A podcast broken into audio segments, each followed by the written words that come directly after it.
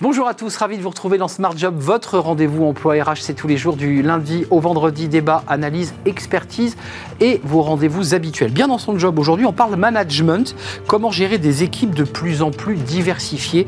On en parlera avec Diana Saint-Istévan, elle est professeure à l'EM Normandie. Les entreprises s'engagent avec notre partenaire Un Jeune Une Solution. On parlera de l'hôtel Baudelaire, ça fait rêver évidemment. C'est dans le centre de Paris, un, vous verrez un hôtel qui, qui s'engage et qui recrute euh, après avoir traversé la crise crise Covid, comme des milliers d'autres établissements. On en parlera avec euh, Alice Belfer, directrice du management de l'hôtel Baudelaire. Et puis le cercle RH, qui a dit que la cyber était un métier d'homme On va vous démontrer le contraire. On aura des, femmes sur le plateau pour nous en parler, mais c'est vrai, c'est vrai qu'il y a des difficultés de recrutement féminin dans la tech et dans la cybersécurité. Ça sera le thème de notre cercle RH.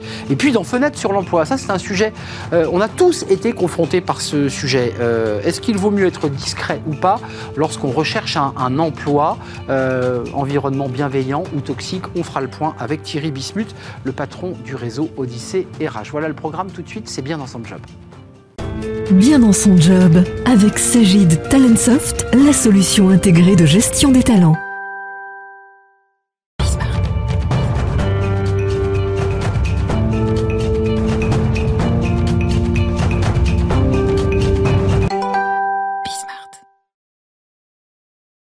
Bien dans son job on parle du management. Euh, un management évidemment qui s'est complexifié euh, avec des équipes de plus en plus diversifiées. On va parler du télétravail, du, du travail hybride et on en parle avec Diana Saint-Istévan. Bonjour Diana. Euh, bonjour. On est ravi de vous accueillir. Vous êtes professeur associé en management interculturel et comportement organisationnel, chef du département RH à l'EM Normandie. D'abord un mot parce que vous avez exercé avant le, le Covid et vous exercez exercez maintenant et vous continuez, j'imagine, à chercher, euh, à interroger. Qu'est-ce qui a fondamentalement changé entre l'avant-Covid et, la situation dans laquelle nous sommes aujourd'hui de votre fenêtre, c'est-à-dire fenêtre du management et des RH? Ah oui, c'est vrai qu'il y a beaucoup de changements. Euh, on voit de gens, la diversité des gens, en fait, ils vivent le Covid très différemment.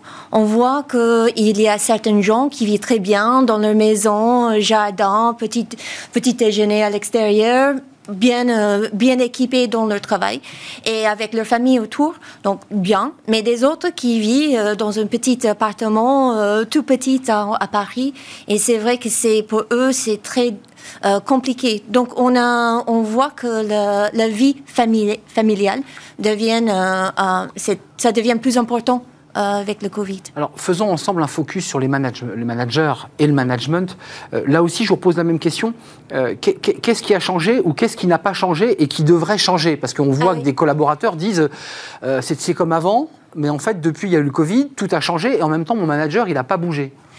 Oui, bah en fait, euh, plusieurs choses pour le manager.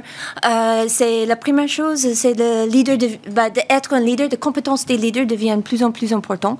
Euh, c'est-à-dire que le, le, leader est là pour donner un contexte, une histoire. Le, la vie de travail devient très complexe. C'est très compliqué. Les multinationales avec plusieurs euh, euh, départements, plusieurs, on travaille avec plusieurs équipes à la même temps. On travaille dans plusieurs équipes à la, même temps. On travaille à distance, en face à face. C'est, c'est tous des différents contextes. Et le leader est là pour euh, vraiment expliquer pourquoi on va faire ça, faire le lien entre qu'est-ce que c'est important, qu'est-ce que c'est moins important. Et, ça devient un rôle central ça, veut dire qu'il a plus un rôle de, chef d'orchestre qu'un homme qui surveille et contrôle, parce qu'il y avait ce vrai débat. Elle, elle, avait une, rôle de ben euh, chef d'orchestre. Un sur les doigts de Diana. Il y a des femmes managers. Ah oui, bah, bien sûr. Et c'est très important pour elle, pour mettre en œuvre tout cet euh, ensemble des projets. Euh, excusez-moi, vous parliez de compétences. L'idée, c'est que ce soit finalement quelqu'un de charismatique qui organise, qui raconte l'histoire et qui coordonne globalement. Ça s'apprend ou pas ça? Parce qu'il y, y, a des managers qui sont, je dirais, euh, structurés sur je, je distribue, je contrôle, je valide. Bon, voilà, c'est ça leur mode de fonctionnement. En fait, oui, il y a un côté charismatique bah, c'est, mais ça peut apprendre, c'est l'intelligence émotionnelle qui est très important, qui, c'est quelque chose qui, oui, on peut enseigner. Il faut avoir envie de l'enseigner. Il faut avoir envie de se remettre en question. Ça, c'est très important. Euh, il y a d'autres choses aussi. Euh, le, le compétence, c'est par exemple euh, faire le point entre deux équipes. Ça, c'est quelque chose qui n'est pas né. On doit réfléchir. Qu'est-ce que c'est? Qu'est-ce que eux ils ont besoin? Qu'est-ce que eux ils ont besoin? Comment mettre ensemble? Et à créer une collaboration qui n'est pas existée avant. Mais qu'est-ce qu'on peut faire concrètement pour les accompagner, ces, ces, manageuses euh, et ces managers? Il y a aussi des hommes. Euh, qu'est-ce qu'on doit leur apporter? Qu'est-ce que les équipes RH doivent mettre en place lorsqu'ils ont diagnostiqué euh, une difficulté, un problème, des retours de collaborateurs qui disent que ça fonctionne mal? Bien sûr qu'on sonde les cœurs. qu'est-ce qu'on doit faire? En fait, il y a deux choses. parce que le RH, des fois, et, en fait, euh, des fois, ils, ont un rôle un petit peu plus loin que, euh, par exemple, une manager direct hmm. qui a plus un rôle de coaching, etc.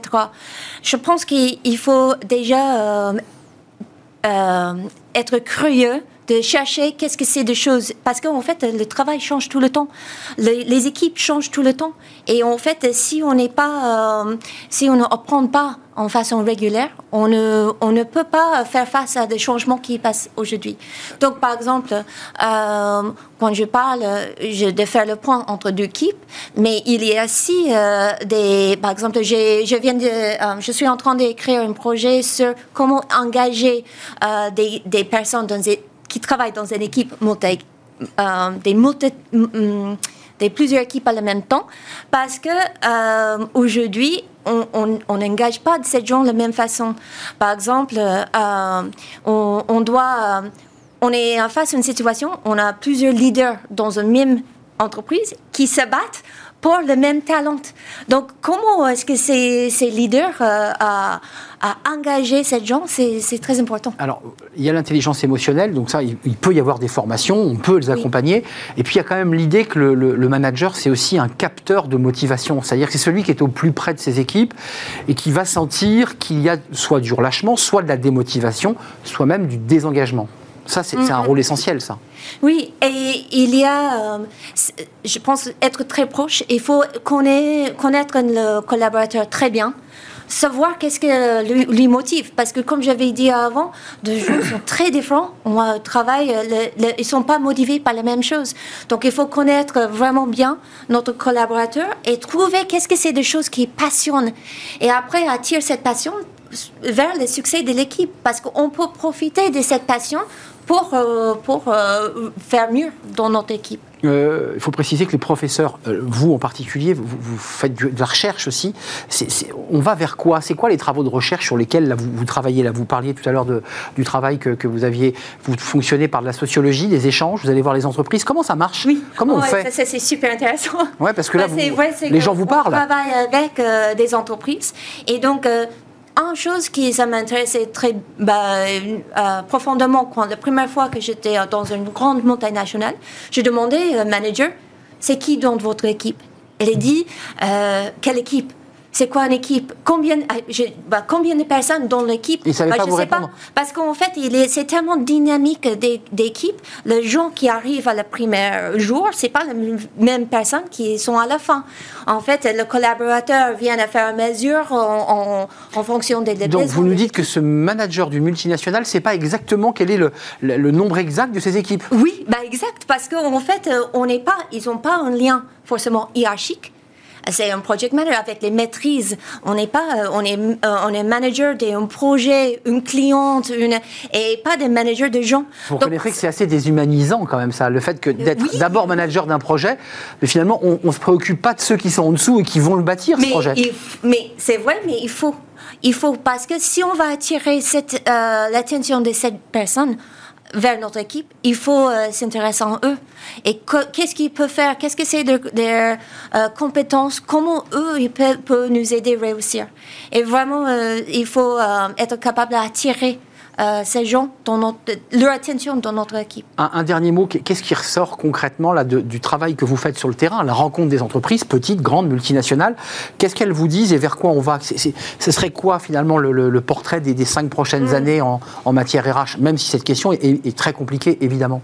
Je pense qu'il y a trois choses en général. Une chose, c'est la culture, une culture d'équipe avant, culture d'entreprise, etc. En fait, on ne peut plus faire ça. Le, team building, etc., bah, on ne, ça ne marche pas parce que quand on travaille avec une multinationale, il y a plusieurs personnes dans plusieurs pays à la même temps, ils font ça en vidéo, etc. Euh, ils ne se connaissent pas. Et des fois, à le début du projet, à la fin de c'est pas la même équipe. C'est pas la même équipe. Donc on ne peut pas euh, créer ce lien. Oui, hmm. euh, à, à, tour une, une, une, culture d'équipe. Donc ça remet en question l'idée de travailler en groupe et en équipe, puisqu'elle est toujours en mouvement. Oui, en, toujours en mouvement, mais en fait, la culture d'équipe ou les règles de jeu sont faites par la raison d'être de le projet. Tout doit être touré. Euh, on fait quoi? Pourquoi? Pour qui. Et donc, euh, qu'est-ce que c'est l'opportunité Qu'est-ce que c'est le projet? Pourquoi on fait? Et où c'est qui est le client? Et faire euh, attirer des gens vers la valeur de cette raison d'être. Ça, c'est la première raison. La deuxième, il y en avait trois. Ah, Vous les avez perdus bah, J'ai parlé déjà de leadership, mais vraiment, il faut euh, l'intelligence émotionnelle, être capable de, de, comprendre les gens et sortir le mieux de chacun, mais aussi penser euh, à eux, parce que en fait, les humains, ils travaillent. Bah, en fait, tout est relationnel. Il faut penser à eux. La troisième chose, bah, revenir en leadership encore, c'est dans le monde, euh, le travail intellectuel. De gens veulent réussir. Il faut donner le moyen de réussir. Hmm. En fait, euh, dynamiser l'énergie, quoi. Oui, parce qu'en en fait, souvent on met des choses qui hmm. bloquent des gens pour réussir. Des beaucoup de process. process. Il faut enlever tout ça pour que eux ils hmm. peuvent euh, réussir plus vite. Et un dernier? Motivation. Bah, bien sûr, vraiment connaître des gens connaître les personnes qui ont travaillé avec et euh, chercher qu'est-ce qui les motive et matcher ça avec qu'est-ce que le besoin. L'esprit général. Et les besoins de l'équipe et, le travail des humains aussi qui contribuent à ce projet. On aura compris que tout ça bouge beaucoup dans les grandes entreprises et que on, part, on démarre avec une équipe et on finit avec une autre euh, et que tout ça a bougé en cours de route. Merci euh, Diana Santi-Stéphane, vous êtes professeure associée au management interculturel et comportement organisationnel, chef du département RH de l'EM Normandie. Et ce travail qui va être rendu quand lorsque vous nous disiez tout à l'heure? En fait, euh, les... j'ai plusieurs, mais le premier c'est un Journal of Management euh, Teams. C'est sorti en 2019 et le prochain, je suis en train de travail. Un Journal of World Business. Merci, beaucoup. Euh, bah, vous reviendrez nous en parler quand ce sera fini. Merci d'être venu nous rendre visite. Les entreprises s'engagent, c'est notre rubrique avec notre partenaire Un jeune, une solution. On accueille aujourd'hui un hôtel. Ils ont traversé la crise Covid, évidemment, on en parle. C'est tout de suite.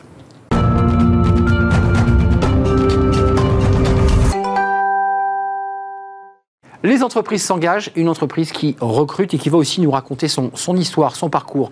Euh, on va parler de l'hôtel Baudelaire. Bah oui, c'est tout un programme, évidemment, qui se trouve rue Sainte-Anne, au cœur de, de Paris. C'est un très très bel hôtel.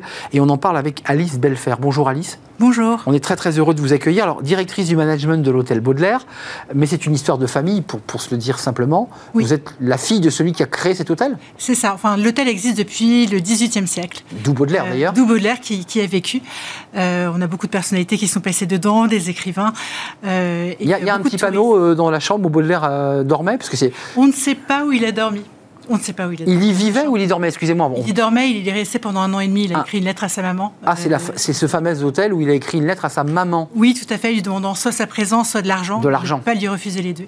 L'histoire ne dit pas si sa mère est venue ou si elle lui a envoyé de l'argent. Je sais qu'il a, il a mené l'enfer à sa mère, euh, Baudelaire, qui était Oui, il a euh, une vie dévergondée par rapport aux, aspirations assez puristes, puribondes de sa maman et surtout de son beau-père. Exactement. Revenons à votre hôtel, qui, cet hôtel euh, Baudelaire. d'abord, juste un mot comment on sort d'une crise aussi forte que la crise Covid qui a impacté très directement votre, secteur? Alors oui, l'hôtellerie, euh, café, restauration, on a été terriblement impacté, par le Covid. Euh, il y a une très belle reprise en septembre et ensuite une redescente en décembre euh, suite, au, suite au, énième confinement, enfin au énième problème et la cinquième crise, la cinquième vague Covid. on s'en sort bien. On a survécu déjà, donc on est très content. On est resté fermé pendant un an et euh, on a retrouvé toute l'équipe au complet. Euh, donc quand vous avez, quand il a fallu revenir, tout le monde est revenu. Alors tout le monde était là parce que tout le monde avait été mis en formation, enfin mis en formation. Tout le monde était très content d'être en formation. Mais on a décidé de, nourrir notre esprit en fait et de ne pas s'arrêter. Euh, donc voilà, donc on a repris. Évidemment, la reprise a été un peu musclée, mais on était très content de retrouver les gens en fait. On était plein de gratitude de retrouver notre clientèle. De, de, faire revivre, d'accueillir, de faire rentrer des touristes, ou pas d'ailleurs, parce qu'il n'y a pas que des touristes qui, qui viennent dans les d'affaires et touristique, oui. On a changé de, clientèle en cours de route. Et on moins de touristes, un petit peu. plus de touristes euh, Ça revient. en fait. Oui, Et c'est les Français qui découvrent Paris. C'est les Français. Et quand le télétravail a été arrêté, à ce moment-là, il y avait plus de touristes. On, a, on change de, catégorie de, clientèle et c'est super. Alors, euh, il y, a des choses qui, vous tiennent très à cœur dans, la gestion de cet hôtel. Euh, d'abord, trois recrutements qui sont prévus, on est d'accord euh, Ça, c'est très intéressant. Donc, ça veut dire que vous accélérez par rapport à la taille de votre hôtel. Vous dites, on accélère, on, recrute, donc on, va, on améliore la qualité de service. C'est aussi cette idée. Et puis, il y a chez vous quelque chose de très important autour de la notion d'inclusion, du handicap, l'idée d'encadrer, d'accueillir des personnes en situation de handicap. Pourquoi c'est si important pour vous? Euh, il faut du sens dans le travail. Euh, à titre bénévole, à côté, je, travaille beaucoup pour aider les gens qui sont en situation de handicap à trouver des subventions, des aides, des compensations. parce que vous dites, vous remplissez les dossiers, vous. Ouais, ouais, ouais. C'est très compliqué. De, de c'est la guerre des acronymes et ça prend beaucoup de temps. Et euh, il y a une véritable exclusion parfois dans le handicap, avoir moins de chances d'avoir un travail, avoir des, des, demandes qui, qui, enfin, qui, plus de demandes d'argent en fait. Enfin, ça, ça coûte de l'argent. Par exemple, les personnes malvoyantes qui peuvent avoir du mal à rentrer seul le soir, tard, à cause de l'obscurité. Ça veut dire taxi, enfin voilà, ça engendre des frais. Et euh, nous, à l'hôtel, on a vraiment cette très saine obsession, mais c'est une vraie obsession, euh, d'inclure les personnes en situation de handicap. Combien de personnes là Vous avez euh, trois, personnes Trois personnes en situation de handicap. Nous avons trois travailleurs handicapés. Et avec la, la, volonté et la nécessité d'accueillir trois nouveaux salariés et on aimerait vraiment qu'ils soient en situation de handicap. Donc les trois nouveaux dans le recrutement, l'idée c'est de vous tourner vers, des, des, personnes qui sont en situation de, de handicap. Tout à fait. Euh, alors, rentrons un peu dans le concret, parce qu'il y a aussi un énorme travail que vous faites sur, j'allais dire, l'exo, l'exosquelette pour aider euh, bah, les salariés à limiter les poids, faire en sorte que les matelas, évidemment, qui sont très lourds, portés. Ça, c'est aussi une volonté d'améliorer la qualité de travail de vos collaborateurs. C'est très important. Euh, il faut aller au travail et être content d'y aller. Il faut aller au travail et pas avoir mal au dos. Il faut aller au travail et se dire qu'il n'y en a plus que jusqu'à 17 heures. Enfin, il faut, il faut être content d'aller au travail. Et je pense qu'on peut avoir des peines de cœur, on peut avoir plein de peines, mais pas des peines physiques et pas de peines émotionnelles au travail, au moins sur le lieu du travail. Vous avez plein de. Il y a, en fait, il y a pléthore de moyens de compenser des situations de handicap. Je pense au lève-lit, par exemple. Hmm. Vous appuyez sur un bouton télécommande et le lit se lève. Euh, le matelas et sommier le, sommier et le matelas se lèvent, oui. Se lèvent jusqu'à hauteur de travail, donc vous n'avez pas toutes les, euh, Et de manière à pouvoir passer en dessous, de pouvoir. C'est ça l'objectif. Faire le lit sans, sans avoir euh, des. Et d'être à la bonne hauteur. Voilà, exactement. Donc vous avez ça, vous avez des nettoyeurs vapeur, des. Enfin, il y, a tellement de solutions qui sont inconnues à la fois du grand public et des chefs d'entreprise souvent pour faciliter le travail en chambre. Vous l'avez mis en place déjà c'est, Vous êtes en train de le mettre en place. Mais excusez-moi, ça veut dire que vous allez recruter trois personnes notamment, euh, vous dites trois personnes euh, en situation de handicap, mais c'est un surcoût pour l'entreprise quand même, ce matériel. Oui. J'imagine. Oui. C'est un investissement quand même. Pour être honnête, il y a un surcoût. Il y a un surcoût euh, qui, encore une fois, moi, dans, mon sens éthique, de, rendre la vie un peu plus facile au travail. mais il y a aussi des subventions. Vous avez les CRAMIF, la CARSAT, qui prend à hauteur de 50% les, les, frais d'ergonomisation de, de, des postes. Et le maintien dans l'emploi, là, c'est assez particulier parce que ça s'applique à une, une, personne seulement. Et vos interlocuteurs sont Cap Emploi et la GFIP. Mais il y a, et je pense que les, beaucoup de directrices et directeurs d'hôtels ignorent toutes ces solutions. Et c'est dommage, parce que c'est vraiment important de les mettre en place. Vous êtes venu nous en parler, parce que vous êtes vraiment aux manettes d'un hôtel, au concret, euh, accompagné. Combien de collaborateurs vous avez dans cet hôtel? On a sept collaborateurs. Sept collaborateurs, plus trois bientôt. Oui. Vous avez lancé la campagne de recrutement ou pas? Oui. Euh, comment ça se passe? Parce que la réalité, qui il y a eu le Covid, bien sûr. Le café-restauration, pour certains, était fermé, ceux qui n'avaient pas de terrasse. il y a eu beaucoup de reconversions professionnelles. Vous avez perdu beaucoup de collaborateurs. Alors non, non. Non, pas vous, mais je veux dire la profession. Oui, la profession a perdu énormément de collaborateurs. C'est un, marché euh, du recrutement qui est en, tension. C'est pas évident de trouver des gens, et encore moins évident de trouver euh, des personnes en situation de handicap parce que l'hôtellerie café-restauration en général, a, un, a, assez mauvaise réputation pour une raison que j'ignore, alors qu'on est inclusif et qu'on peut faire travailler des personnes en situation de handicap. Ah, mauvaise réputation, encore une fois, c'est un très beau métier. D'ailleurs, vous, vous le dites vous-même, vous adorez l'hôtellerie, vous aimez ce métier, enfin, vous, vous y êtes né, j'allais dire, donc il y a cette espèce de passion. Mais c'est vrai que c'est des horaires parfois décalés, parfois c'est compliqué quand on a des enfants. Enfin, tout ça, c'est des choses évidemment qui sont entrées en ligne de compte pour ceux qui ont quitté le métier. Oui, et je le comprends. Et je pense aussi que tous les salariés ont droit à une vie familiale, à, une, à des hobbies, à des sorties et à des horaires pas trop décalés euh, et à une revalorisation des, salaires qui est déjà euh, actée à partir d'avril. Donc oui, je ça c'est acté, hein, c'est 9%, c'est ça Oui, ouais, on passe de 10,57 à 11,09 je crois, ou 11,04. Donc, Vous dites un grand, un grand sourire, c'est quand même intéressant.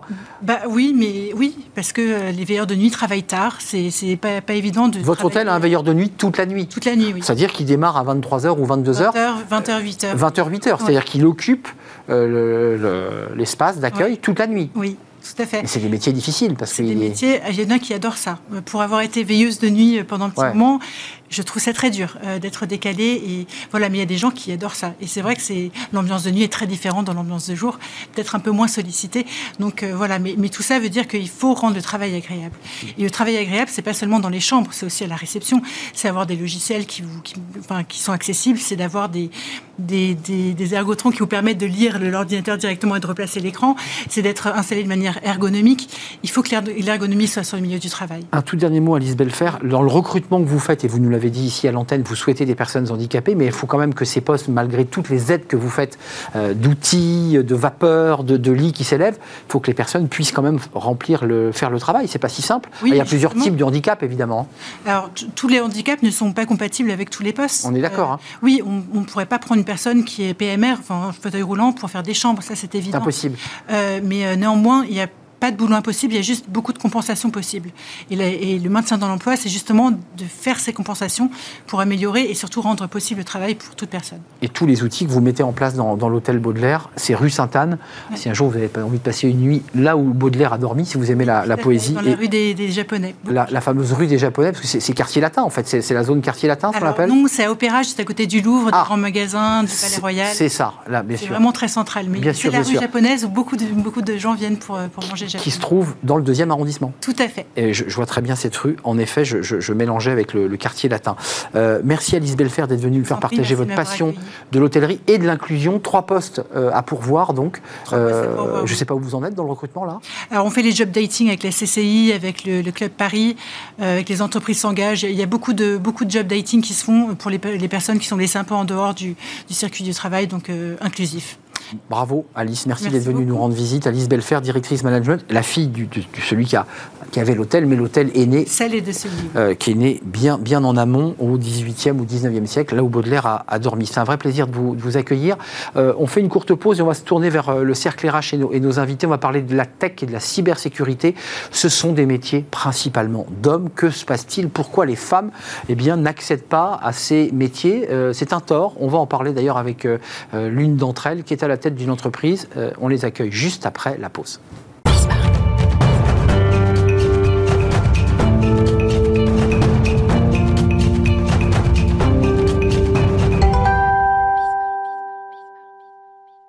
Le cercle RH, notre débat quotidien pour s'intéresser à la cybersécurité euh, sous un angle, j'allais dire, sociologique, euh, s'intéresser à la place des femmes dans ce secteur en plein boom. C'est vrai que la cybersécurité, tout le monde en parle.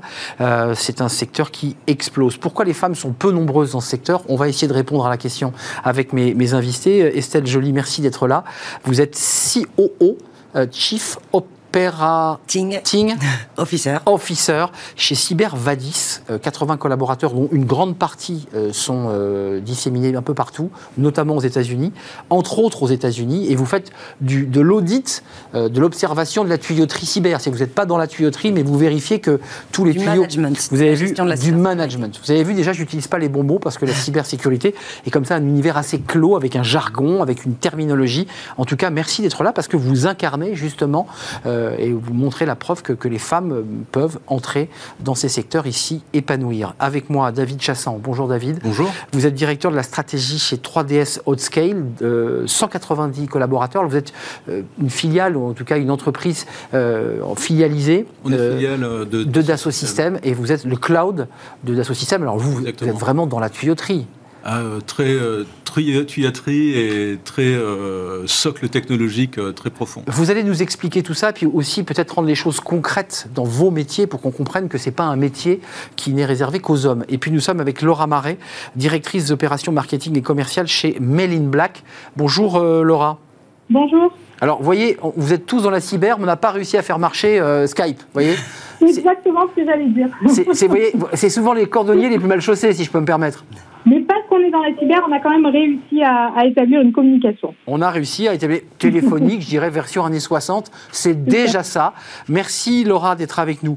Euh, d'abord, un mot. Je commence par vous, puisque le, thème de notre émission, c'est qu'est-ce qui fait qu'aujourd'hui il y a si peu de femmes? Racontez-nous un peu votre parcours, euh, parce que euh, vous êtes arrivé dans la cyber il y a 5 ans, mm. et vous me disiez, bah, moi il y a 5 ans, globalement, moi la cyber, j'y connaissais rien, et j'ai trouvé ma place et je m'épanouis. C'est bien cela. Mm. Donc en fait, moi il y a 5 ans, euh, j'ai eu la chance de me voir confier un projet cybersécurité au sein de mon entreprise qui était Ecovadis. Et donc ce projet est finalement devenu euh, une business, une business unit, puis une société filiale. Oui, parce que les questions de cyber sont devenues tellement importantes dans les entreprises. Voilà, et euh, donc c'est comme ça que je me suis retrouvée dans la cybersécurité. On vous dit, Estelle, il faut que tu nous gères en fait la sécurité informatique parce que rien n'est fait. C'est pas exactement ça. En fait, Ecovadis évalue euh, les fournisseurs des grands groupes sur les critères RSE. Et parmi ces critères, il y a dans les critères de responsabilité, il y a un critère qui est la responsabilité des données qu'on vous confie. Et euh, les clients d'Ecovadis ont demandé à Ecovadis de s'étendre sur ce sujet en disant ça devient très très stratégique pour nous. Est-ce que vous pourriez étendre ce sujet-là dans nos évaluations Et là, vous, là, vous entrez dans le métier par cette porte-là. C'est comme ça que j'y suis arrivée. Euh, à l'époque, en, vous souvenant, et maintenant que vous êtes dans une entreprise euh, spécialisée dans la cyber, euh, vous, il y a beaucoup de femmes, vous avez monté un club de, femmes, il y a beaucoup de femmes ou pas? Alors, il y a peu de femmes dans la cybersécurité, on, est 11%. Donc, dans, chez Cybervadis, on est à peu près 50-50, mais dans la cybersécurité en général, c'est 11%. Hum. comment ça se passe de votre côté chez, chez 3DS ou Scale? Parce que j'ai vu que vous étiez plutôt un bon élève, 79 sur 100 à l'index gouvernemental de l'égalité femmes-hommes pardon, 81 sur 100. 81, et dans ma fiche, il y a marqué 79. Donc depuis, euh, vous avez encore progressé. Ça, c'était le précédent. Là, c'est le nouveau tableau de bord, c'est le nouveau indicateur. Oui, le nouvel indicateur pour, 2000, pour l'année 2021 euh, est aujourd'hui de 81 sur 100. Et c'est vrai que euh, quand on regarde l'effectif global d'Outscale, on est passé en l'espace de, de 5 ans de, d'environ 12% à 28% de femmes dans l'effectif d'Outscale. Donc, euh, donc euh, avec un effectif qui a été euh, multiplié par 5. Vous nous expliquerez comment vous avez réussi ce tour de force, parce que mm. ce n'est pas le cas dans toutes les entreprises de la cyber. On n'a pas fini. Et de la tech. J'imagine que vous voulez aller encore plus loin, au-delà des, 80. Laura, vous qui êtes avec nous par, par téléphone, vous êtes arrivé quand et comment, comment vous êtes tombé dans la cyber? Euh, alors, je suis arrivée il y a un peu plus de 10 ans chez Men in Black et je suis tombée dans la cyber complètement par hasard. Euh, en fait, je cherchais une alternance pour euh, pour réaliser mon master mon master 2 et, et c'est mon école qui m'a proposé qui m'a proposé Men in Black et je me rappelle très bien ce que je m'étais dit. C'était les premiers, c'était la première proposition que j'avais eue et je m'étais dit putain merde, c'est pas du tout mon mon secteur de prédilection. Euh, c'est pas du tout un secteur que je connais bien et je m'étais même dit en tant que femme qu'est-ce que je vais aller foutre là-bas. Et en fait, je me dis bon évidemment euh, que euh, c'était ma première opportunité et je me suis dit bon j'y vais, je fonce, c'est que ça doit être c'est que ça doit être comme ça que ça doit se passer. Euh, et avec le recul, bon, on en parle, on aura peut-être l'occasion d'en parler un peu plus tard, mais avec le recul, je me dis que je me dis que ben, si si les femmes étaient connaissaient en tout cas un peu plus ce secteur d'activité, euh, eh ben, ça éviterait d'avoir ce genre de, de, réaction quand il y a de, de belles opportunités qui, qui, se présentent. Donc voilà, j'y suis tombée complètement par hasard euh, et ça fait un peu plus de dix ans que, que j'y suis maintenant. Donc je précise que Méline Black, c'est une entreprise qui parle cash. Déjà, on l'a entendu, vous parlez cash, Laura. Vous mâchez pas vos mots. Et vous êtes basé à Marseille. C'est la raison pour laquelle vous êtes avec nous euh, à distance par téléphone. Et depuis 15 ans, bah, vous accompagnez les entreprises contre les cyberattaques. Et Dieu sait si on parle des cyberattaques, tant des entreprises que des particuliers, parce que finalement, euh, même les particuliers vont finir par se doter d'entreprises de cybersécurité pour leurs téléphones, leurs ordinateurs. Enfin, j'imagine que c'est une réflexion. Est-ce que vous vous épanouissez? Parce qu'on va parler des écoles, de comment on source, comment on recrute, comment on donne envie. Et Laura dit, bah, euh, je regrette pas, parce qu'après tout, euh, j'ai fait le bon choix. Elle a envie de donner envie aux, femmes d'y aller. Euh, qu'est-ce que vous leur diriez, vous, à, des femmes qui sont dans le conseil, qui sont plutôt dans des secteurs du, tertiaire, et qui se disent, dans la tech, c'est pas pour moi, c'est un truc d'ingénieur? Mmh. Alors, c'est d'ailleurs un sujet important, parce que c'est vrai que souvent, quand on dit travailler dans la cybersécurité, on se dit, il faut être ingénieur. Et moi, j'ai eu le cas d'une petite jeune qui est venue me voir, qui me dit, ah, Estelle, tu connais pas tu connaîtrais pas quelqu'un chez, euh, on va dire, deux grands groupes plutôt dans des secteurs euh, féminins euh, pour faire un stage marketing. Et moi, je lui dis, mais pourquoi tu viens pas dans la cybersécurité? Et elle m'a répondu, ah non, mais moi, parce que je cherche un stage marketing.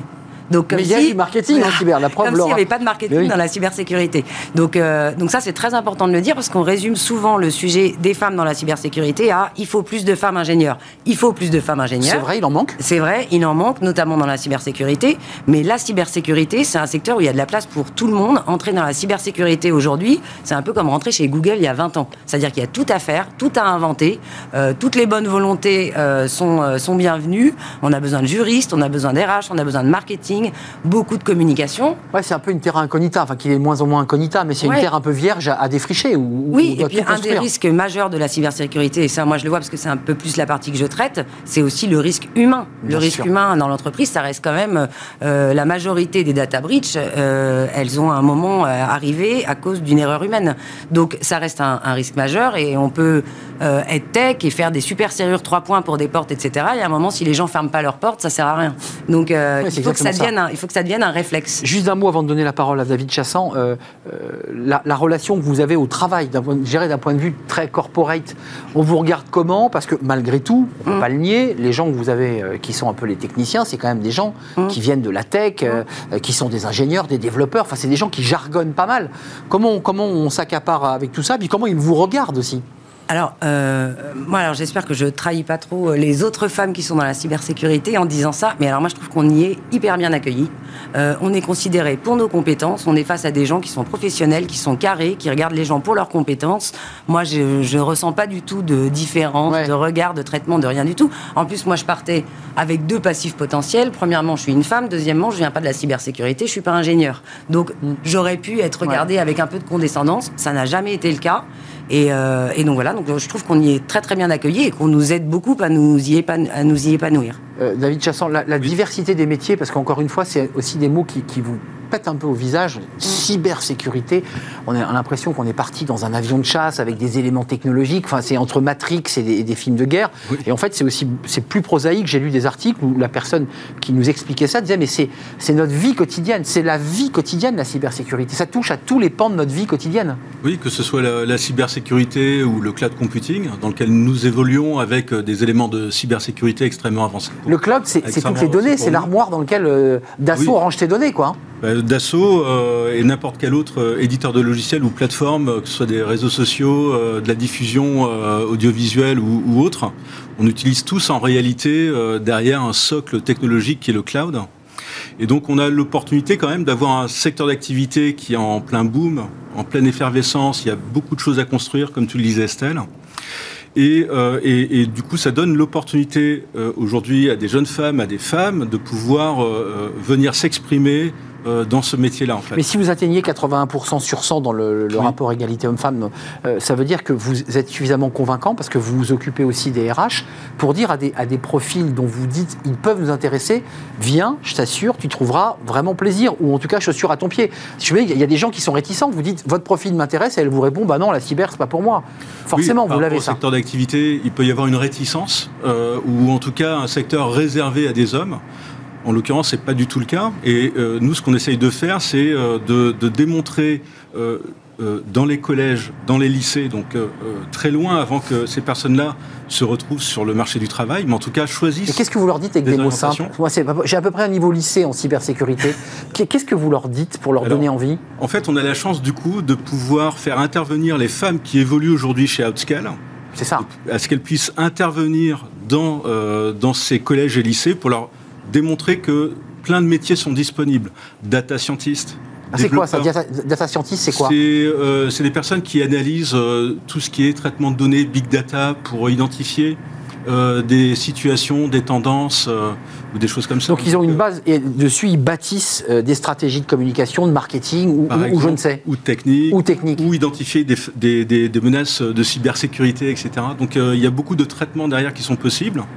Mais en tout cas, ça peut être aussi des chefs de projet, des développeuses, administratifs systèmes, il y a vraiment tous les métiers, marketing, RH, euh, euh, Excusez-moi, tous les métiers sont disponibles. Juste un mot, parce que comme on est une émission qui parle de l'emploi et des métiers, c'est quoi le marketing dans la cybersécurité? Bah, C'est euh, de faire en sorte que quand on a un produit, il va, déjà, il va rencontrer son marché, mais surtout, on, est, on, on doit un peu élever les entreprises. C'est-à-dire qu'il y a des entreprises qui peuvent avoir besoin de ce produit, mais qui ne le savent peut-être pas elles-mêmes.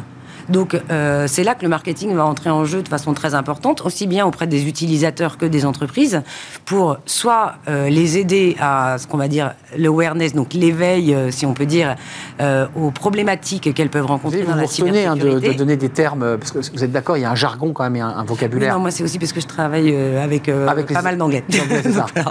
mais, mais donc voilà, il y a, y a besoin d'éveiller les consciences. D'ailleurs, les Anglais le font très bien et ils ont fait récemment une mini-série humoristique. Donc là, ils ont carrément été chercher des gens qui faisaient des mini-séries pour Netflix, des humoristes, pour construire une mini-série humoristique sur la cybersécurité. Ce qui montre qu'on peut vraiment avoir besoin de tout type de talent dans la cybersécurité. Euh, Laura Marais, vous, disiez tout à l'heure que vous étiez euh, totalement épanouie et que vous regrettiez absolument pas votre, votre choix, euh, choix qui remonte à 10 ans. vous aussi, vous, vous, allez prophétiser, vous allez à la rencontre des lycéens ou de ceux qui rentrent dans des écoles dès la première année pour leur dire je suis la preuve vivante que ce métier bah, peut aussi plaire aux, femmes, aux jeunes femmes, euh, ou à des cadres d'ailleurs plus confirmés. Oui, oui, complètement. Je pense qu'on a un vrai rôle à, jouer, comme, euh, enfin, pour, je rejoins ce que disait Celle et aussi ce que disait euh, David. Aujourd'hui, dans la tech, il y a 500 000 postes qui sont à pourboire. donc, c'est un vrai secteur dans lequel il y a des emplois. et en effet, et en effet, des emplois qui sont tout à fait, tout à fait ouverts aux femmes. Donc, le, le, le travail là que nous, euh, ce qu'on essaie de faire, c'est de déconstruire un petit peu les, les préjugés qui, euh, ben, qui sont liés au fait que la tech, c'est pour les hommes. Euh, donc en effet, on a euh, on a l'habitude de, ben, enfin on essaie en tout cas de, de, de, prêcher un petit peu la bonne parole, donc notamment sur l'événement Girls in Tech, qui, est un, qui est un événement qui qui, qui a pour objectif de sensibiliser les jeunes femmes au métier de la au métier de la tech, euh, on, c'est aussi une entreprise qui a été certifiée Great Place Work, donc on, on essaie de mettre en avant euh, euh, ben, toutes les valeurs euh, dont ont besoin les hommes, mais, mais, euh, mais aussi les femmes. Et tout à l'heure, on, on, on se posait la question de qu'est-ce qui, qu'est-ce qu'on pourrait dire, qu'est-ce qu'on pourrait dire en tout cas pour attirer une femme dans la tech. En fait, c'est qu'est-ce qu'on peut dire pour attirer une femme tout court dans son entreprise, parce qu'on a besoin de ressources euh, et ben, je pense qu'il faut mettre en avant des, euh, des, valeurs fortes qui sont l'égalité, en effet, le sentiment de sécurité, euh, le fait de développer des talents, le fait de pouvoir donner confiance en soi euh, aux femmes, euh, le fait de pouvoir leur offrir un sentiment d'équilibre vie privée, vie, vie pro. voilà, là par exemple pour moi prendre la parole aujourd'hui, ben, c'est ben, un vrai exercice et c'est pas simple du tout. donc être dans une société qui, qui, qui pousse en tout cas ces, ces hommes et ces femmes, mais ces femmes parce que là euh, c'est le sujet à, euh, bah, à s'affranchir de tous les, euh, de tous les, les codes qui, qui ont tendance à nous, à nous mettre des barrières, bah, pouvoir les pousser. Donc, donc oui, pour moi, il y a vraiment les deux, les deux sujets. C'est de construire les préjugés et donc de parler aux femmes dans les écoles. Euh, donc au moment où elles doivent choisir leur, euh, ben, un petit peu leur, leur, leur orientation. Merci Laura, restez avec nous. David, vous vouliez rebondir? Oui, juste par rapport à l'expérience de, Laura et ce qu'elle vient de, témoigner, c'est vraiment important en fait de pouvoir euh, permettre aux femmes, pas seulement les jeunes femmes, mais aussi les femmes, de pouvoir se réorienter et se reconvertir dans nos métiers. Et donc, euh, nous, on a fait l'expérience depuis euh, le mois de décembre où des femmes en interne se sont pris, euh, ont pris le sujet et ont créé un programme qui s'appelle Women for Tech et vont propose aux femmes de se reconvertir dans les métiers de la tech. Oui, c'est pas uniquement la formation initiale. C'est j'ai fait 20 ans dans, le- dans- dans le- dans le conseil. Oui. Il y a, y a- y a- y a de potentialité pour vous. Exactement, exactement. Et on a fait l'expérience. Et il y a dix jours, on a fait une journée porte ouverte. Euh, 190 euh, femmes se sont inscrites euh, pour cette journée porte ouverte et ont découvert tous les métiers qu'il pouvait y avoir dans le Il y en a cloud combien des computing. métiers? Ah, non, Chez vous, il y en a combien des métiers au total? Et on, on parlera ensuite de ce que vous faites vous dans, l'audit. euh, il y en a à peu près une, une grosse cinquantaine de métiers, euh, de métiers un peu différents. Euh, concrètement, euh, sur ce qu'on évoquait tout, tout à l'heure, euh, il y, a- il y a deux chiffres. Alors, ils, ils n'ont rien à voir les uns aux autres. Le premier, c'est que 90% des professionnels de cybersécurité sont des hommes, sauf dans certaines entreprises, je dirais, de bons élèves, mais la majorité, ce sont des, des hommes. Et puis, il y a un élément. Alors, vous, vous êtes géré en deuxième rideau, mais il y a plus 400% d'explosion des attaques euh, en, en termes de cybersécurité dans un contexte de tension et de guerre en Ukraine, qui ne date pas d'ailleurs ces attaques depuis le début de l'invasion il y a 24 jours. C'est un sujet mondial, qui, les grandes puissances qui bloquent. euh, Comment vous vous positionnez par rapport à ça? Parce que automatiquement, quand on parle cybersécurité, et je le redis, et c'est presque inconscient, on pense espionnage, on pense guerre, on pense euh, soldats chinois, on pense russes. Et en fait, vous nous dites, bah non, c'est pas que ça non plus. Mais c'est ça aussi. C'est ça aussi, oui, bien sûr. C'est ça là, aussi. C'est ce qui fait aussi que le secteur était déjà euh, en manque de ressources, euh, donc de ressources humaines. Et là, ça va faire que, euh, que s'empirer, parce que là, la, la Ça explose situation et- et- explose. Donc, euh, on a d'autant plus besoin de très vite trouver des ressources qui nous rejoignent dans tous les Mais métiers. vous voyez, ça bloque cette espèce de- de- d'explication, même le mot cybersécurité. Peut-être des femmes se disent à tort, Ah, c'est pas pour moi, c'est un truc un peu militaire, c'est un peu des services secrets, c'est- on pense à ça. Bah, il y a une partie qui est de la cyberdéfense. Donc, On est d'accord. On est d'accord. Il y a une partie qui est de la cyberdéfense. Après, il y a aussi euh, tous les sujets du fait que euh, toutes les femmes ont un iPhone dans la main, Ouais, ou un on est téléphone tous reliés. marque. On est tous reliés. Et donc, tout le monde euh, utilise la cybersécurité tous les jours.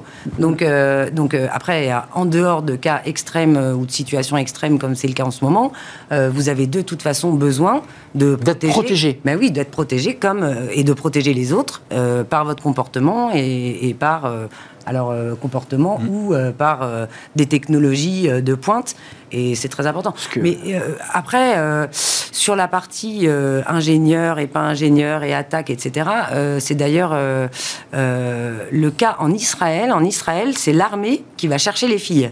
Donc l'armée va chercher les filles à un programme court de 7 semaines en disant euh, venez toutes, on va vous apprendre ce que c'est que la cybersécurité. À la suite de ça, Démythifier aussi la Ouais, cybersécurité. une- à la suite de ça, il y a une partie d'entre elles qui choisissent la cybersécurité pour leur service militaire, puisqu'il y a un service Bien militaire sûr, pour et un service très puissant en termes de cyber. Exactement. Et, euh, et derrière, euh, si elles décident de monter une start-up cybersécurité, elles, elles touchent Elles- des subventions pour monter leur start-up. Bien sûr. Donc elles ont, elles ont des fonds. Et c'est Ce que font aussi les Américains d'une certaine manière. hein. Oui, bah, ces sont les sociétés. premiers et les deuxièmes. Voilà, on est d'accord parce que toutes ces sociétés sont liées aux souverainetés. Enfin, je- je- Oui. vous- on parlait Systèmes. Enfin, je veux dire, c'est éminemment sérieux les, les datas stockées dans votre cloud, Exactement. euh, qui sont des, des, des datas stratégiques euh, avec des informations confidentielles.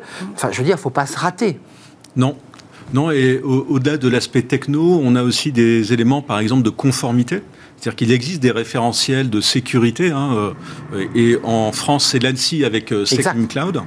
Et donc, euh, L'institution d'État, euh, exactement. C'est vraiment l'autorité hein, de, euh, qui, euh, qui intervient dans ce domaine-là. Et nous-mêmes, on a été le, le- le premier cloud à être certifié euh, Secnum Cloud.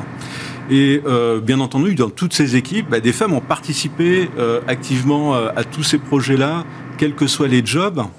Et c'est là où c'est intéressant, c'est qu'il y a réellement tout à construire et à pouvoir s'épanouir dans, dans ces métiers. Euh, il y a le côté cyber, il y a le côté guerre, il y a le côté espionnage. Et je lisais un article d'une spécialiste de la cybersécurité, une femme, et qui disait, au-delà de ces sujets finalement un peu militaires, on a besoin de la créativité des femmes dans la cyber. Est-ce que, est que vous êtes d'accord avec ça? Euh. Qu'est-ce que la femme apporte en plus? Parce que c'est un débat qu'on a dans certains secteurs, mais dans celui-ci, qu'est-ce qu'elles peuvent apporter? Alors, euh, sincèrement, je, je ne sais pas. euh, Ça fait sourire Estelle Jolie. Oui. Euh, ouais, si, euh, vous si euh, des femmes ou des hommes sont plus ou moins euh, quelque Ouais. chose, j'en ai aucune idée.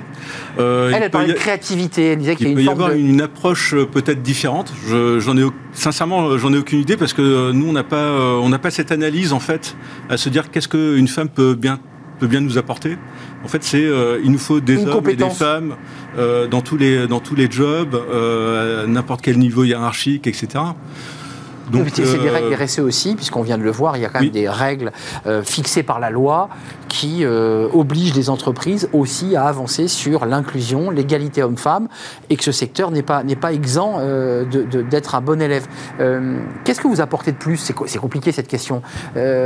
parce que, vous, quelque part, les femmes se plaignent de ne pas être assez nombreuses dans ces structures. Ouais, alors Mais quand vous êtes là, qu'est-ce que... Plus, je ne pense pas que ce soit le fait d'être une femme plus qu'un homme, c'est plutôt le fait d'arriver avec, avec un point de vue nouveau du fait de ne pas venir de la cybersécurité, justement, et de ne pas avoir eu de parcours très tech, etc. Je vais peut-être arriver avec des questions nouvelles, un point de vue nouveau, une façon différente de présenter les choses. Euh, je vais peut-être avoir une force aussi dans la dans l'explication, la pédagogie, la vulgarisation du sujet. Euh, parce que je me mets à la place des personnes qui n'y connaissent rien. Euh, donc voilà, donc c'est plutôt ça que je vais apporter, mais c'est pas forcément lié au fait d'être une femme. Après, euh, je dirais que pour les femmes qui nous rejoignent en ce moment. Là, en ce moment, il y a des femmes qui vous rejoignent là. Ah oui, vous sentez qu'il y, a un petit frémissement Oui, ça, ça, s'accélère. On en parle dans les, sur les plateaux télé. Il y a une accélération. Donc après, euh, c'est un début, mais il y a quand même une accélération. Et pour les femmes qui nous rejoignent en ce moment, je dirais qu'il y a peut-être un avantage, c'est qu'on est très facilement identifiable. Donc, euh, quand euh, vous allez à une conférence cybersécurité et que euh, il y a 20, deux femmes, 50 hommes, voilà, et qu'il y a 20 speeches dans la journée et que vous êtes la seule femme, l'avantage c'est que quand on dit c'était bien le speech de Pierre, tout le monde dit Pierre c'était lequel déjà? Quand on dit c'était bien le speech d'Estelle, tout le monde voit très bien qui c'est puisque de toute façon ça peut être que moi. En fait, office de référence et de modèle finalement. On vient vous voir en disant mais comment t'as fait pour arriver là? J'imagine qu'on vous demande. alors c'est vrai que pour l'instant je suis pas trop intervenue auprès des auprès des jeunes filles, mais il faudrait que je le fasse plus. juste avant de nous, quitter, David, la, formation initiale, vous, disiez dès le collège, dès le lycée, pour donner envie. Il y a le modèle de l'armée israélienne, c'est-à-dire globalement, on va directement euh, faire des formations obligatoires pour. Euh, j'ai quand même le sentiment que la cybersécurité va nous envahir, va envahir notre quotidien. C'est-à-dire qu'il y a dix ans, on en parlait tout doucettement, c'était vraiment un club d'experts. Aujourd'hui, elle est partout, cette cybersécurité. Enfin, j'ai le sentiment, par ailleurs, qu'on va avoir besoin de plus en plus de collaborateurs. Mm. Oui, on a de plus en plus de, demandes, enfin d'offres d'emploi au, sein d'Exatrust. Euh, sur la centaine d'adhérents que nous sommes, euh, tout le monde a au moins euh, 5, 10, voire plus de jobs ouverts et qui sont ouverts bah, aux femmes et aux hommes. Hein, donc, euh, y a, Nous sommes d'accord que c'est lié, je, vous ne vais pas dire le contraire, à la demande des entreprises qui vous disent euh, inquiétude, angoisse, protection, on a peur, on a été attaqué, euh, parce que vous, vous êtes vraiment dans l'audit, dans c'est-à-dire que vous surveillez la façon dont s'organise la cyber, on est d'accord? Oui, dans l'entreprise. Dans Et c'est vrai que les moyens sont assez faibles par rapport à l'enjeu. Aujourd'hui, en termes de en termes de gestion, euh, vous demandez à une entreprise de, de 1000 euh, personnes euh, qui est-ce qui est responsable de la cybersécurité. Tout le monde va montrer du doigt les trois personnes ou les 10 personnes du service de sécurité de l'information en disant c'est eux. Et personne ne dira c'est moi. Donc euh, ça, c'est déjà le premier problème. ça, c'est les mots clés, c'est soyez acteur de votre défense cyber, c'est-à-dire des bons réflexes. Euh, oui, et puis c'est pas non plus de faire des milliards de choses très compliquées, c'est d'avoir quelques réflexes simples, comme euh, le cas, je parlais tout à l'heure, de fermer sa porte quand on sort de son appartement. Et donc le réflexe simple, c'est d'éteindre son téléphone, c'est de quoi? Il y en a plein, mais après, il faut aussi savoir les enseigner. C'est-à-dire que si vous faites une formation faite par des gens très techniques, avec des, des PowerPoint de 80 pages qui lisent tout ce qu'il ne faut pas faire, c'est sûr que personne. Vous perdez tout le monde en ligne. Tout le monde est perdu dès la première slide ou la deuxième. Donc j'entends quand même. Il faut de la pédagogie, qu'on soit pour des hommes ou pour des femmes, pour, pour ouvrir un peu plus grand les portes de la cybersécurité. Il faut faire preuve de pédagogie, mm. euh, de simplification aussi, euh, de nous prendre par la main, nous qui sommes des béotiens. Parce que c'est ça, hein, si vous donnez envie à des talents euh, qui n'y connaissent rien, il ne faut pas effectivement leur, leur asséner des, des, pages et des pailles de, slide, de slides. Non, ça, ça ne servira à rien. ça ne servira à rien. Laura, un dernier mot. Euh, vous, voyez rester combien de temps dans la cyber? Ah ben, tant qu'il y a de belles perspectives de carrière pour moi, que je me sens bien, que je peux continuer d'élever mon, petit garçon euh, euh, dans un environnement bienveillant. Voilà. dans un environnement bienveillant, alors que la cyber donne quand même l'impression qu'on est dans un environnement en guerre permanente, hein, si je peux me permettre. Hein. C'est un mot angoissant, la cyber. Hein. Euh, oui, bah, bah, c'est ce qu'on disait sur le, c'est ce qu'on disait sur le bateau, parce qu'on est, parce qu'on traite de sujets qui sont sensibles, mais euh, euh, mais, mais pour reprendre la question que vous posiez à Estelle, pourquoi les femmes devraient venir dans la tech Parce que il y a des entreprises qui se donnent les moyens pour pouvoir les accueillir et qu'elles s'y sentent bien. Donc, donc oui, on est dans la cyber, mais pour autant, on bosse pas du tout dans un environnement qui soit qui soit lié à la guerre. voilà. Merci, merci Laura Marais, directrice d'opération marketing commercial chez Melin Black, qui euh, est basée à Marseille et qui travaille donc à lutter contre les cyberattaques, qui est un sujet qui fait peur à tout le monde, notamment en particulier. Merci Estelle Jolie, Cybervadis, CEO de, Cybervadis, euh, et vous évaluez la maturité d'un nombre illimité de fournisseurs en termes de gestion de la cybersécurité. Je ne sais pas si j'ai bien compris ce que j'ai lu, mais je l'ai lu, euh, entreprise en France, mais aussi à l'étranger, et je remercie David Chassan, directeur de la stratégie de 3DS Outscale, qui est une filiale de Dassault Systèmes, qui est son cloud. Ça, je ne l'ai pas lu. Euh, merci, ça m'a fait vraiment plaisir de, vous accueillir sur le plateau de, Smart Job. On termine avec Fenêtre sur l'emploi ça vous est arrivé, ça c'est arrivé à vous qui nous regardez et à moi. Est-ce qu'on doit dire euh, lorsqu'on cherche un emploi Est-ce qu'on doit se confier Est-ce qu'on doit le garder secret? Est-ce qu'il y a un petit côté mystique comme ça, je ne le dis pas euh, Environnement bienveillant ou, ou parfois eh bien, environnement toxique qui peuvent vous déstabiliser? Eh bien, on en parle avec Thierry Bismuth, c'est tout de suite et c'est Fenêtre sur l'emploi.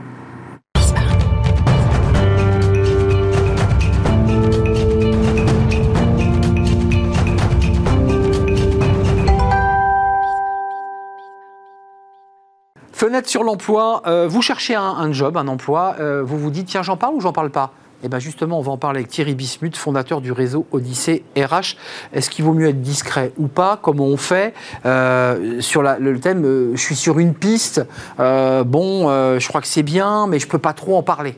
Et en fait, on en a trop dit déjà. Oui, c'est ça. on, va, on va se mettre dans une situation qu'on connaît. Hein. Si vous demandez à votre copain comment va sa charge d'emploi, eh ben, il va toujours vous dire, je suis sur une piste, je sais pas si je peux t'en parler. Il, il noie un peu le poisson. Quoi, hein. Il faut toujours un peu ça. Et si vous leur demandez six mois plus tard, il sera toujours dans cette situation la plupart des gens en fait qui nous entourent, ils osent pas trop parler de leur recherche d'emploi. Alors, euh, c'est d'autant plus surprenant qu'on sait qu'il faut le faire. C'est-à-dire qu'il n'y a plus besoin de rappeler ni ici ni ailleurs, que c'est extrêmement important de communiquer sur, les, sur ses réseaux personnels ou professionnels. On sait tous les avantages que ça. Je ne veux pas les reciter, vous avez déjà dû le voir dix fois. Euh, évidemment que euh, quand vous communiquez auprès de votre réseau, ils vont vous remonter des offres qui sont absentes du marché de l'emploi, le fameux marché caché. Ils vont en plus vous recommander pour le poste, donc vous passez devant les autres. Puis enfin, ils vont pouvoir vous renseigner sur l'entreprise, le poste, le recruteur. Enfin, vous partez avec plein d'avantages. Et donc tout le monde le sait, personne ne le fait. Mais pourquoi objectivement, certains, voire la plupart, sont si discrets Alors, bah, d'abord, il y a évidemment une question d'orgueil, c'est-à-dire qu'on n'aime pas trop de, euh, dire que bah, les deux dernières opportunités ont planté, donc on est discret pour pas dire que, jusqu'à présent ça n'a pas marché. Il y a ça, mais il n'y a pas que ça. Il y a d'autres raisons pour lesquelles, même si on sait qu'il faut le faire, quand on est en recherche d'emploi, euh, finalement, on n'active pas ces réseaux autant qu'on le devrait, autant qu'il le faudrait. Et je tiens à le rappeler parce qu'on sera tous un jour en recherche d'emploi, et donc c'est important pour tous ceux qui nous regardent, soit parce qu'ils sont en cette situation, soit parce qu'ils en connaissent, de bien comprendre les ressorts qu'il y a derrière la pudeur de certains des membres de leur réseau. Euh, et, en général, on commence à ça, c'est vous qui, l'avez baptisé comme ça. Je ne connaissais pas, c'est l'effet barbecue, l'effet merguez. C'est quoi ce truc ouais, merguez ou chipot, mais on ou chipot, ça dépend. Par exemple, alors je prends un exemple. Vous êtes dimanche après-midi, vous êtes euh, au soleil, chez un copain qui habite un peu loin du centre-ville mais il a un jardin, lui, et donc il est en train de vous faire des merguez ou des, ou des ou barbecue, et il vous demande, euh, pendant qu'il est en train de les faire, vous faites semblant de l'aider, comment va ta recherche d'emploi Et là, vous faites... Ouais, c'est là où ça se passe, en général. Eh ouais, c'est, bah oui, le fameux effet barbecue, c'est ça. Loin des femmes, quoi. Voilà, ça se passe. Alors, avec ou sans les femmes, je veux pas porter. D'autant qu'on est sur un sujet aujourd'hui, votre émission, votre sujet précédent, mais globalement, on est entre nous et euh, on lui dit, bah oui, je suis sur une piste je suis par exemple euh, sur un poste de comptable dans la mode, dans le retail, et alors là, il vous dit quoi? Le retail, tu veux dire les magasins? Mais il faut surtout pas y aller, malheureux. Tu sais bien que les magasins, c'est mort. Euh, demain, c'est le digital. Si tu prends ça dans deux ans, tu vas encore te retrouver à chercher un boulot. Bref. Angoisse il, sans, le vouloir, alors qu'il était en train de faire cuire ses merguez, il est, en train, il est en train de détruire votre enthousiasme, de semer le doute dans vos certitudes. Et tout ça, ça va se ressentir lundi matin lorsque vous aurez le dernier entretien, celui qui devait vous permettre d'avoir le job. Et il y a l'effet merguez qui rentre. Exactement. Il y a tout. Alors pourquoi? Parce que d'une manière générale, on sait bien que quand notre copain euh, au barbecue nous donne un avis sur une boîte, euh, en temps normal, c'est que moyennement crédible. Hein. Sauf que la période de recherche d'emploi est une période où on est très fragile. Hmm. Euh, on est à l'écoute de on tout. Est une éponge. Hein. Et ouais, on est, on est en sortie de zone de confort, même si j'ai pas le mot. Mais et donc voilà, donc on a, on a très très peur de faire des erreurs. C'est d'ailleurs, nous on le voit très bien en recrutement. Il y a beaucoup de très bons opérationnels qui s'effondrent en entretien. On se dit c'est pas possible. Ils ont mené des centaines et des milliers de rendez-vous de recrutement où ils ont chose. Et là, effectivement. Et donc voilà, on est dans une zone d'inconfort quand on est en entretien, qui fait qu'on va être du coup excessivement à l'écoute de l'avis euh, de notre copain qui n'y connaît rien, qui donne un avis de comptoir, si j'osais, ou de barbecue, alors que d'ailleurs, lui, hein, il a tout le confort. Euh, Il est en poste, tout va bien pour lui. Il vous, il vous sème le doute et ça va détruire votre enthousiasme. En un mot, vous dites faut pas aller faire des barbecues le dimanche, quoi. Bah, si vous y allez, il faut bien prendre euh, l'avis de votre beau-frère sur le secteur d'activité de la boîte dans laquelle vous postulez pour ce qu'il est, c'est-à-dire un, avis assez peu éclairé quand même. C'est ça. Euh, deuxième constat, euh, c'est quoi le premier cercle qui influencerait les, les choix et orientations? C'est-à-dire qu'il y a ceux qui- dont la parole compte énormément. Oui, c'est-à-dire, on pourrait appeler ça l'effet abeille ou l'effet fourmi, c'est-à-dire que euh, on sait très bien que les enfants de militaires, de médecins, de notaires sont statistiquement plus souvent médecins, militaires ou notaires. Bon, Euh, mais on le sait un peu moins, c'est aussi vrai pour des fonctions dans lesquelles il y a beaucoup, beaucoup plus général. Par exemple, les enfants d'entrepreneurs sont beaucoup plus souvent entrepreneurs que la moyenne. Les enfants de fonctionnaires aussi. Or, les entrepreneurs, ils sont quand même 4 millions, les fonctionnaires 5,5 millions. Donc ça fait beaucoup de monde tout ça.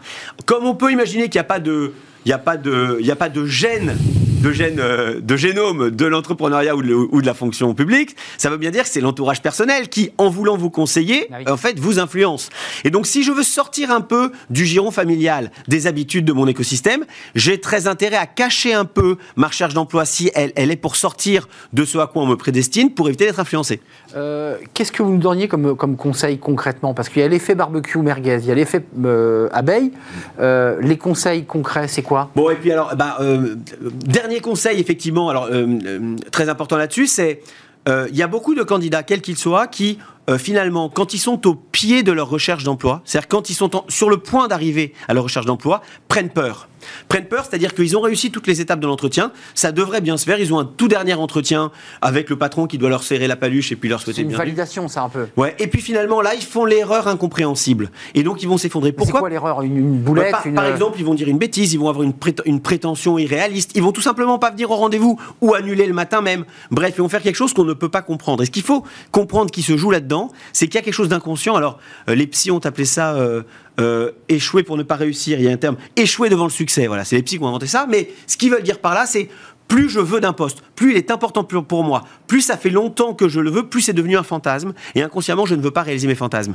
Et donc, ce candidat qui était fait pour vous, inconsciemment, il va se, s'auto-censurer, il va s'auto euh, euh, euh, dans le processus de recrutement. Si vous êtes recruteur, il faut comprendre que ce candidat pour lequel tous les voyants étaient au vert et qui va se saboter, c'est pas qu'il ne veut plus de votre job, c'est qu'il le veut trop. Qu'il le veut trop et qu'inconsciemment, il a du mal à C'est l'accepter. comme une histoire d'amour, en fait. Il veut tellement, euh, il est tellement amoureux qu'il est incapable, bégaye. il en bégaye Il- et, en devient ridicule, quoi. Alors le, le conseil que cette fois je donne aux recruteurs, et puis euh, on pourrait transposer aux candidats, c'est faites l'effort en tant que recruteur de l'appeler plus souvent, de le faire redescendre sur ses... Faites-lui prendre conscience que sa demande est irréaliste, que son absence, euh, elle va lui, le faire passer à côté du poste qu'il veut. Comprenez que ça n'est pas du désintérêt, c'est un excès d'intérêt. Et ça c'est très important, notamment dans les membres de votre réseau qui se cachent ou qui vont pas au bout de leur process. Souvent c'est qu'ils ont peur du succès finalement. Un tout petit mot sur le- le- l'entourage qui vous encourage justement euh, et qui finalement vous fait porter un poids très lourd sur vos épaules. Ben oui, ça fait des mois que vous dites à vos copains, ben, je trouve pas de job, et que donc vous arrivez tous à la conclusion que le système ne va pas,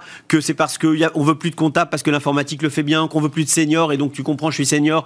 Bref, on accuse le système. Et puis un jour, eh ben, le système euh, fait qu'on a un entretien qui nous dit oui, et on commence lundi. Et là, il y a tout le poids. On avait fait reporter le poids de notre échec sur le système, et là, on a tout le poids de la responsabilité. Qu'est-ce qui se passera? J'ai tous mes copains qui me font des SMS le pour dire t'es le meilleur, ce job est fait pour toi, tu le mérites, vas-y, éclate-toi. Et là, je me dis zut, qu'est-ce qui se passera si dans un mois je dois leur dire que j'ai pas fait l'affaire? Et donc tout le poids que toute la les Énorme pression. voilà, en fait, tous les encouragements de mes amis se retrouvent être une pression supplémentaire. Et c'est pour ça qu'on a parfois des gens qui, finalement, ont plus peur de décevoir qu'envie de réussir. Et c'est pour ça qu'ils vont passer à côté d'un job.